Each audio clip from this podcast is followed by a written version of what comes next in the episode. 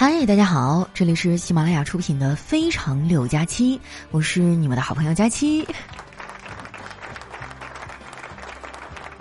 哎呀，朋友们，你们经历过绝望吗？前几天啊，陪我爸去医院做检查，走到大门口呢，突然肚子疼，感觉分分钟就要憋不住了。可是当时呢，我的核酸结果还没有出来，八个住院部，一个门诊大楼啊，一个都不让我进啊。当时我离厕所最近的时候都不到五米啊。憋得我是眼泪汪汪的，我爸看我挺难受的，就说：“闺女儿，要不你去绿化带里浇浇花？”怎么可能？这医院人来人往的。后来啊，等我捂着肚子强忍着穿过天桥找到厕所的那一刻，我真的眼泪都要下来了。朋友们啊提醒大家，以后去公共场所一定要带核酸报告啊！忙活一上午啊，终于检查完了，哎，我就带着我爸回家。结果到家之后啊，我才发现我没带钥匙，还好啊，我记得一个开锁公司的电话啊，叫了一个开锁师傅上门，要了我二百块钱。我爸呀，看我掏钱那一刻啊，那个神情真的非常的复杂，就是那种三分怒其不争啊，三分无奈哈，还有四分愤怒啊。我感觉分分钟就要开始骂我了，于是我就赶紧转移话题，我说爸，你说开锁公司的电话号码怎么都那么厉害呀？不是炸弹号就是豹子号的。我爸冲我翻了个大白眼儿，说：“因为连钥匙都能忘记的人，也记不住什么复杂的号码啊。”这老头儿怎么净说大实话呢？我爸看我没说话呀，叹了一口气：“哎，你今天陪我去医院也挺辛苦的。那拿着这钱啊，去菜市场买点牛肉，我做炖牛肉啊，咱们补一补。”我一听要做好吃的呀，就赶紧拿着钱出门了。刚出楼道口啊，我就碰到隔壁的小孩在他爸爸的车上画东西。我说：“你干嘛呢？”这小孩神秘兮兮的用手遮住，说：“我爸爸揍我了，我要搞破坏，你可千万别告诉他是我在他车上写的。”这熊孩子也是够淘气的啊。不过呢，这是人家自己家的车，我也不好管呢。于是哈，我就点点头答应了。等我买完牛肉回来的时候啊，就听到了小孩的哭声啊，撕心裂肺的。我就好奇的走到那辆车前一看，就见那个车门上啊，不知道用什么东西划的那个字儿，写的是“老爸是坏蛋”。终于混到我的春天回到家啊，一进门就看到小侄子啊在那玩游戏。我说：“小辉儿，作业写完了吗？你就玩手机？”小辉儿头也没抬啊，说：“姑姑，那你找到对象了吗？你就回家。”嘿，这熊孩子气死我了！要不是我爸在旁边啊，我肯定把他拽过来揍一顿。我感觉这个家呀已经容不下我了。可是我真的在努力找对象了，比如我最近还为了认识男生，天天打游戏。不过有个事儿呢，我挺纳闷的，为什么你们打游戏啊就可以网恋，而我打游戏就是挨骂呢？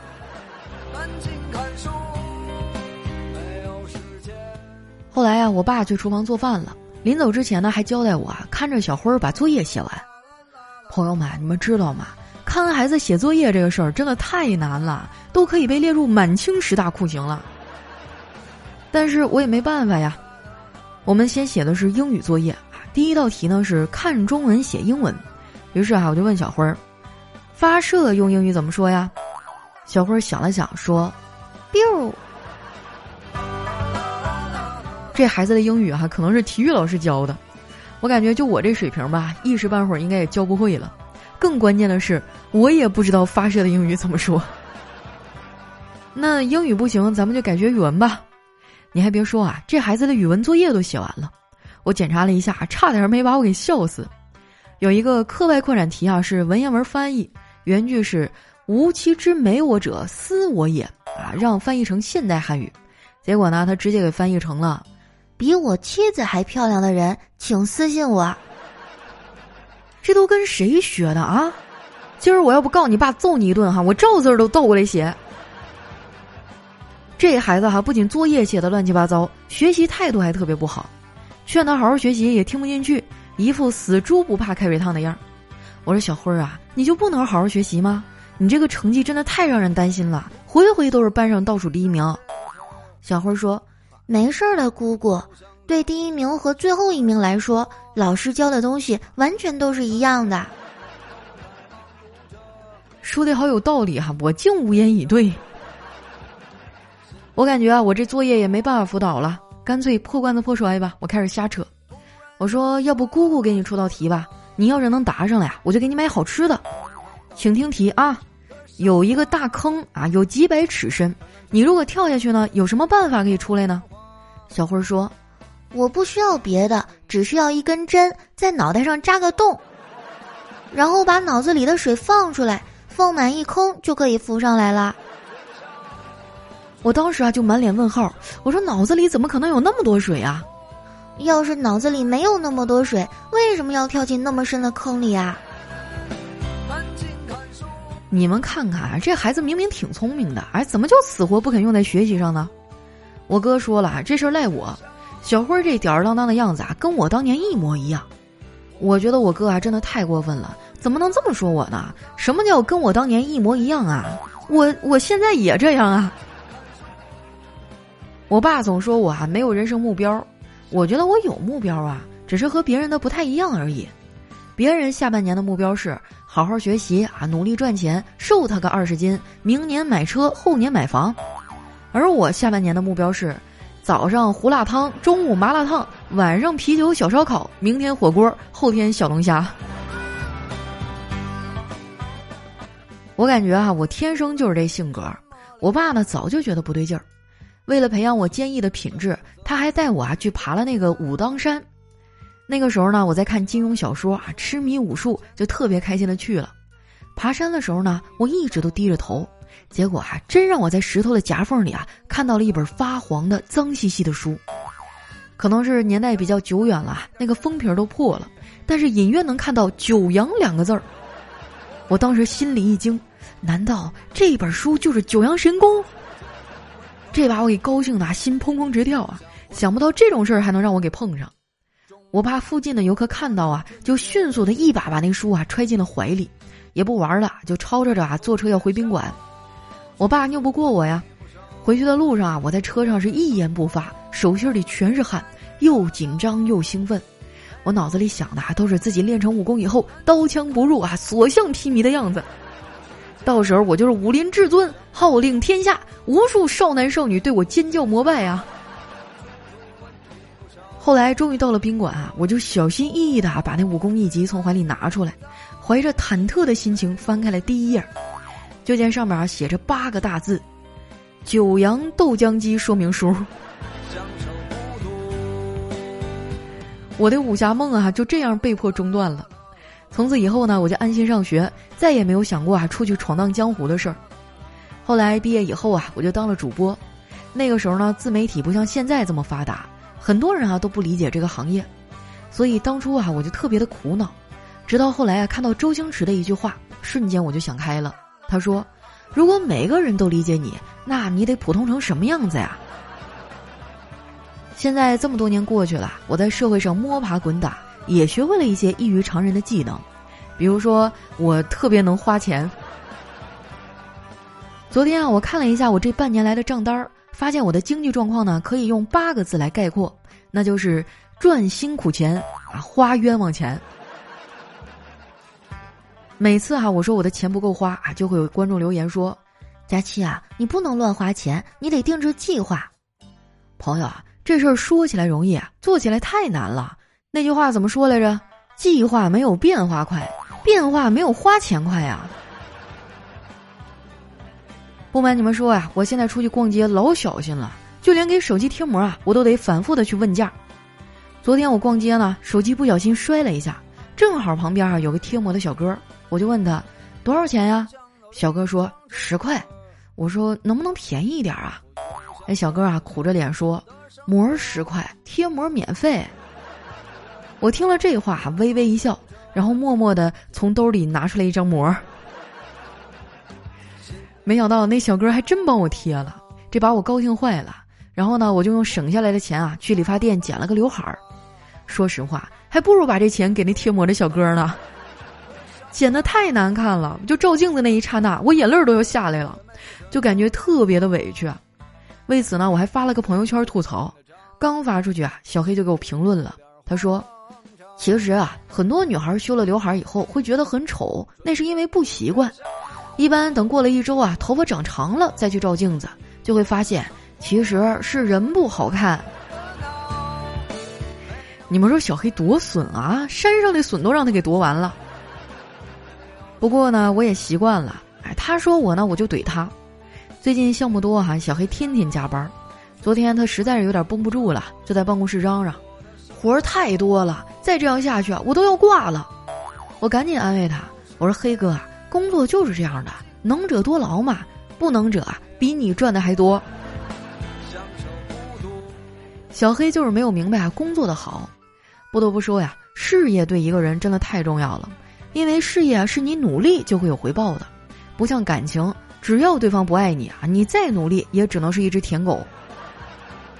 反正我现在是想开了啊，啥爱情不爱情的，一切随缘吧。爱情是强求不来的，而且我发现啊，我真的可能是老了。现在碰到男的接近我，我的第一反应已经从他贪图我的美色，转变成了他是不是想骗我钱啊？实不相瞒啊，以前谈恋爱呢，我都特别投入，也不计较得失。不过现在啊，我想通了，赚的钱啊，还是应该首先花在自己身上。而且我发现买买买真的太解压了，但是买归买哈，该省的钱咱们也得省，所以呢，我网购买东西的时候啊，都会用我的返利公众号“丸子幺五零”。你们要是也想网购的时候省点钱，那一定要关注一下这公众号啊，“丸子幺五零”就是丸子的汉字呢，加上阿拉伯数字一百五。关注完之后啊，记得把这号置顶，不仅网购能省钱啊，像你打车呀、加油啥的都能领券，没加的啊，赶紧加一下。这样买买买的时候啊，就能更痛快了。最近啊，天气热，丸子总来我们家蹭空调，我就把我要买的东西啊发给他看，让他给我提提建议啊，做参考。上周末呢，他又来我这待了一整天，说实话，这感觉还挺好的。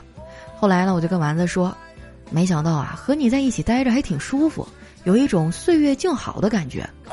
丸子说：“佳琪姐，哪有什么岁月静好？”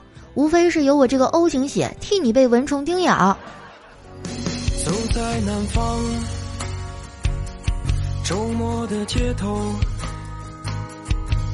沿江大道的前面的自行车后面的自由，温暖的阳光把我包围了，让我暂时。忘了北方的寒冷是否还有？一段音乐，欢迎回来啊！这首非常好听的歌呢，叫《武汉》。为什么放这首歌呢？因为我来武汉出差啦！原本我的计划真的特别好啊，就是好不容易出来一趟嘛，忙完工作，我打算出去走一走哈。结果好嘛，一出去零上三十六度，这气温认真的吗，朋友？嗯，我还是坚持着去了户部巷，还有长江二桥那边转了转哈，但后来实在是受不了，太热了，我就回酒店里吹空调了。嗯，就是有没有湖北的朋友给我推荐一下啊？就除了那几个知名景点儿，还有什么地方是值得一逛的呢？最好就是晚上有夜景那种啊，就白天出去太热了。那接下来时间啊，看一下我们上期的留言啊。首先这位叫沙萨萨哈，他说，初中的时候呢，因为学习差，遭受了校园欺凌。后来成绩提高以后，依旧有人说我是不正当的手段取得的成绩。那一年啊，我几乎要崩溃了，我睡不着觉，闭上眼睛就是有人在骂我。直到一个女同学啊，让一个男生把我踢出班级群，并且在微信上骂我之后，我实在受不了了，告诉了我妈妈。事情的结局呢也比较好，我重新活了过来。我现在高一了，在班级成绩领先，受同学们的喜欢。受到校园欺凌啊，一定不要逃避，主动告诉父母或者老师。那段难熬的岁月啊，总会过去的。错的是他们，不是我们。你要记住，错的是他们。哎呀，有学生出来现身说法了哈。其实校园霸凌这个事儿呢，真的是经常会发生啊，只不过很多人都没有在意啊，觉得这不就是小孩子之间的玩闹嘛。但是对于当事人哈，被霸凌者来说，这个阴影真的是持续一生的哈。我上期节目当中就特别气愤，唠叨了十几分钟，也不知道大家爱不爱听啊。可能没有遭遇过这些事情的人，永远无法感同身受。但是哪怕哈，对我们当中的哪怕只有万分之一的人有一点点作用，我都觉得那期节目是没有白做的啊。遇到霸凌，一定要跟你的父母、跟你的老师去沟通哈，千万千万不要自己忍着哈。下一位呢叫有假期的虫虫路易斯，他说：“新上车的听友们啊，你们有福了，佳期老司机现在开车可是又稳又缓，妥妥的幼儿园校车。但是呢，这只是佳期老司机骗大家上车的假象。哎，你们慢慢往前停，就会发现佳期开始加速了。幼儿园的小朋友慢慢的开始站不稳了啊！再往前听，车速又快了。小学生、中学生也坐不住了。再再往前听，大学生都开始脸红心跳了。继续往前开哈，地心引力已经无法抑制佳期开车的速度了。成年人都要做好安全措施。听到最早期的节目啊，那这佳期老司机已经开车变成开飞船了。带着大家一起冲向荤段子的宇宙。哎呀，那时候我还年轻嘛，就是嗯，掌握不好尺度哈，不建议大家往前翻越了哈。让我们一起愉快的开着我们的摇摇车奔向幼儿园。下位呢叫牧氏啊，他说我现在是一名高中生，在我过去小学哈将近六年里都遭受过校园暴力。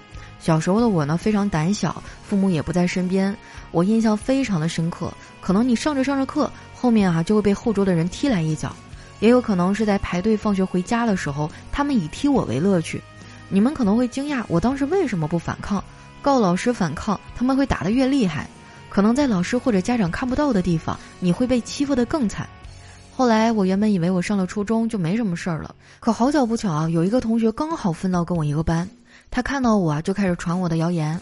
那段时间我遭受了整整两三个月的语言攻击。也幸好我在当时遇到我的闺蜜，她帮我挡住了那些流言蜚语，在她的帮助下，我重新开始变得自信。当然，佳期这个节目也是她推荐给我的哟。哇，那你真的太幸运了，你闺蜜这个人能处，不仅为你挺身而出还保护你，完了还给你介绍这么有品位的节目，你们俩一定要好好的啊做一辈子的好朋友啊。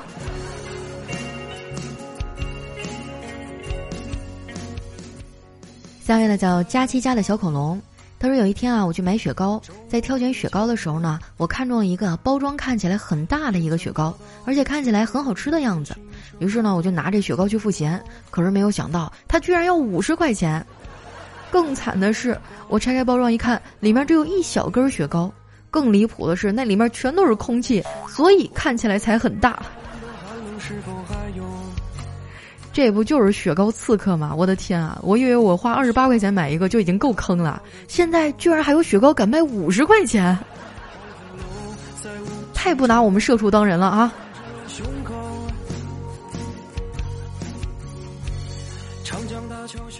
下一位呢叫洛寒爱佳期，他说听到校园欺凌啊，我就想到了我的父亲。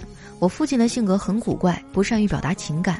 在我小的时候呢，还老是捉弄我，把我弄哭，所以我对他的印象一直都不好。后来在我五年级的时候，无意间啊说出了同桌在学校给我起的外号，对我冷嘲热讽的事儿，父亲异常的生气。第二天早上，老师就给我调座位了。我一直不理解啊，妈妈就跟我说，他和爸爸呢是小学同学，爸爸就是那种很胆小的孩子。当时班级里的同学都给他起外号，嘲笑他。爸爸和奶奶说，奶奶却说啊，别管他们就好了。这导致爸爸呀从小就自卑，不会表达感情。有了我之后呢，就喜欢捉弄我。校园欺凌啊，可能会影响一个人的性格，影响一个人的一生。我现在六年级，我的爸爸妈妈很爱我，希望佳琪姐姐能读我，也希望世上没有校园欺凌。确实哈，童年的一些经历呢，会极大的影响一个人的性格哈。像你爸爸还好，他替你出头了，就怕有一些家长哈，就孩子一说啊，他欺负我，爸爸会说，那他为啥欺负你不欺负别人啊？我跟你说，这真的是世界上最最最最不负责任的话哈。我觉得为人父母也是需要去学习的哈。当你的孩子向你求助的时候，千万不要让他们失望啊。下一位呢叫蓦然回首。他说，在驾校学车的时候呢，车上有一位美女哈，长得非常可爱，身材也挺好，就是个子矮了点儿。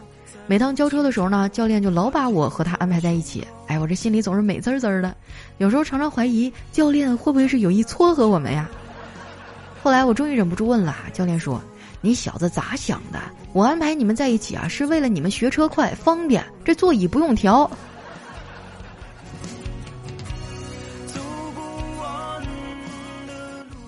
下一位呢叫佳期发红包，他说：“你们在喝完酒之后啊，有没有做过什么龌龊的事儿啊？”我先来，我和我哥们儿喝醉酒还睡在马路边儿，我怕他冷，给他盖了俩共享单车，我盖了一个。哦，这倒也算不上龌龊啊，充其量有点沙雕吧。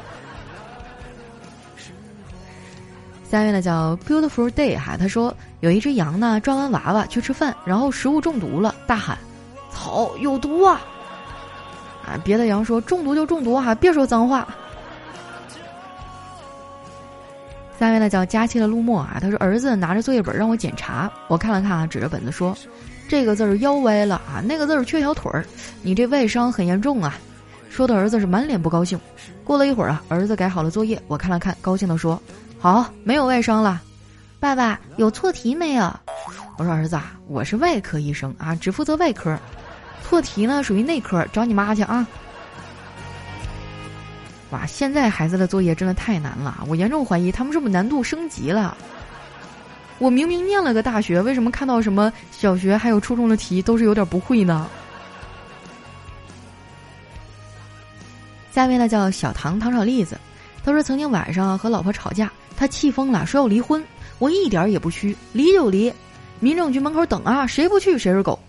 然后第二天呢，跑去上班以后，手机关机了，坐在办公室打了一下午的《植物大战僵尸》。晚上买菜回家啊，两个人很有默契，都没提。我感觉呢，他也没去。哎呀，你说好端端两个人就这样哈，变成了两条狗，真冤啊！那句话怎么说来着哈？这个两口子吵架嘛，床头吵架床尾和呀。哄一哄是吧？一次不行就两次。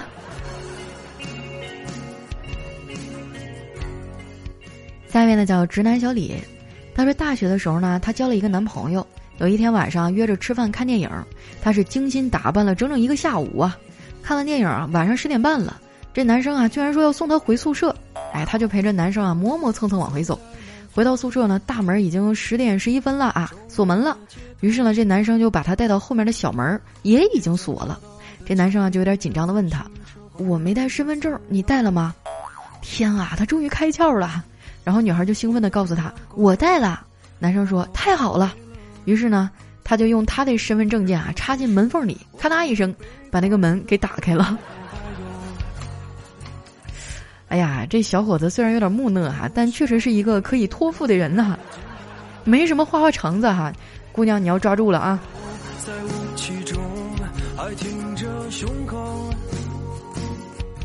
下面呢叫佳期的虞美人儿，他说同事跟我聊天啊，说结婚有小孩子的好处，越聊越激烈。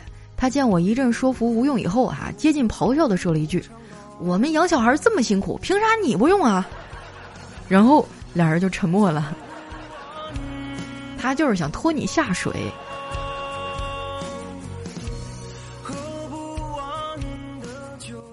下一位呢叫佳期的雨熙，他说去超市啊买棒棒糖，我随手拔了一个就往嘴里塞，这售货员小妹啊不解的盯着我，我连忙解释说：“哎，放心，先吃也没关系啊，我又不是不给钱。”他点点头啊，依旧一脸迷茫的说：“可是，可是你为什么要从我的嘴里拔呢？这哪来的怪叔叔啊？快点把他给抓走！”下一位呢叫瞅你漂亮。他说：“今天啊，看了一段话，就念给老公听。谈恋爱啊，就像开车，出了事情呢，新司机只会打电话找人哭，老司机啊，换上备胎就继续上路了。”老公说：“啊，媳妇儿，你就不一样了。咱俩谈恋爱的时候出事儿了，你既不打电话哭，也不换备胎，啊，你丫咣咣的把车给砸了。”来看一下我们的最后一位啊，叫幺五九四幺幺九哈，他说：“本人经历的事实哈。”应该是在母亲节前后吧，我想给妈妈做一个礼物，哎，我就去问她，妈妈你喜欢什么东西啊？然后我妈妈就说，呃，什么都一般吧。然后我就说，哎呀，不行，你必须得说一种。然后呢，我妈妈就说，我最喜欢你啊。然后啊，当时我脑子一抽筋儿，回了一句，我又不是个东西。你当然不是东西啦，你是妈妈的小宝贝呀。